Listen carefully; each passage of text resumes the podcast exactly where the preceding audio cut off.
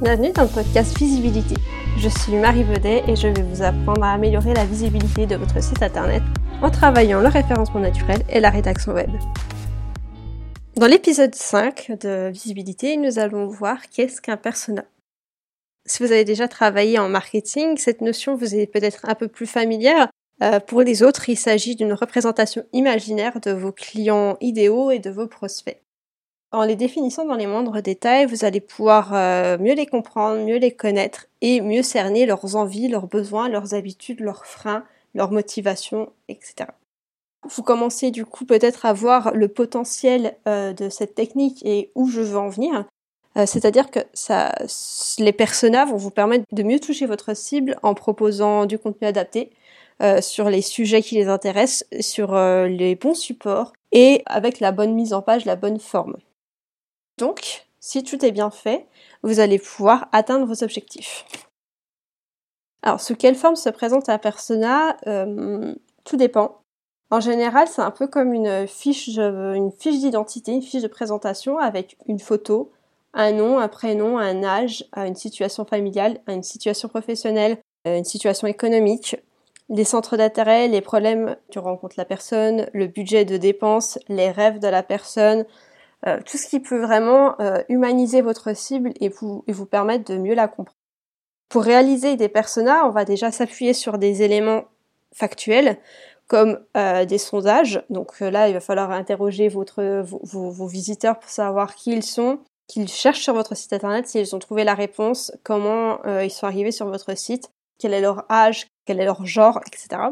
Vous allez pouvoir aussi vous appuyer sur euh, des statistiques euh, qui dépendent de votre activité. Par exemple, si vous avez un site e-commerce, vous allez euh, savoir quel est le nom de la personne, quel est son genre, quel est son anniversaire, donc son âge, qu'est-ce qu'elle achète, quel est son budget, quel est son panier moyen. Vous allez pouvoir aussi consulter avec Google Analytics et avec Search Console tout ce qui est statistique, tout ce qui est comportement sur votre site. Donc quels sont les contenus les plus visités, avec quel support vos internautes vont sur votre site, avec quel navigateur, depuis quel pays, en utilisant quelle langue?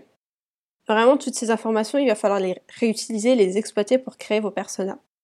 Ensuite, on va déterminer des segments et des catégories de cibles en se basant sur des éléments démographiques et comportementaux que vous avez repérés dans la première étape. Donc, vous allez rassembler les, les comportements types, les profils types que vous avez pu euh, repérer et donc trouver vos personas. Ensuite, il va falloir déterminer les personas qui ont le plus de valeur pour vous, ceux qui euh, sont les plus importants, ceux qui, par exemple, génèrent le plus de trafic, génèrent euh, le plus de chiffres d'affaires. Il va falloir noter tous les éléments comportementaux que vous avez pu euh, relever, c'est-à-dire le taux d'engagement, les actions effectuées, quelles sont celles qui sont les plus importantes pour vous, quelles sont les statistiques qui sont les plus importantes pour vous. Et à partir de là, vous allez pouvoir déterminer les personas les plus importants et euh, ce pour qui vous allez euh, développer votre site internet et l'améliorer. Ensuite, quatrième étape, ça va être de définir les freins et les motivations de chaque persona pour mieux comprendre le chemin qu'ils effectuent vers votre objectif. Donc, quelles sont ces peurs? Est-ce que c'est de fait de payer en ligne? Donc, du coup, là, il faudra euh, le rassurer la personne en mettant des logos, des types de paiement acceptés, mettre en place le HTTPS, la connexion sécurisée.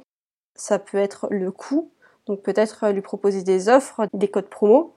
Ça peut être votre site internet qui est peut-être trop complexe pour cette cible, euh, donc peut-être l'améliorer, le faciliter la navigation et l'ergonomie. Bah, il y a plein de petits détails comme ça qui vont vous permettre de vous d'améliorer votre site internet et donc de convaincre, euh, de, de pousser votre internaute à se convertir. Les motivations, pareil, pourquoi ils arrivent sur votre site internet, pourquoi ils commandent sur votre site internet et ce qui les motive à chaque étape à poursuivre la conversion. Et maintenant que tout, ça c'est fait, il vous reste plus qu'à répondre à chaque frein en mettant en place les contenus spécifiques et les, éléments qui vont vraiment faire la différence, rassurer votre internaute, lui donner de l'importance, euh, lui parler et bah, finalement le, convaincre d'acheter chez vous plutôt qu'un autre, de visiter votre site plutôt qu'un autre, de télécharger vos documents à vous plutôt que chez un autre vraiment de, le motiver en fait, de le rassurer de lui donner confiance sur vos contenus, sur votre expertise, sur votre sérieux, sur votre professionnalisme. Le persona, c'est vraiment une, étape clé de, la rédaction web. Ça nous permet de vraiment savoir à qui on s'adresse dans nos rédactions et donc adapter euh, notre ton, notre vocabulaire, euh, notre manière de présenter les, donc, les, les informations. Vraiment, enfin, ça ça a une influence sur tout. C'est pour ça qu'on le retrouve du coup dans la communication, dans le marketing. C'est important pour développer son activité tout simplement. Donc voilà, c'était euh, le dernier épisode de l'année. Je vous souhaite un bon réveillon. Profitez bien de, de votre soirée avec vos proches et puis on se dit à l'année prochaine. Au revoir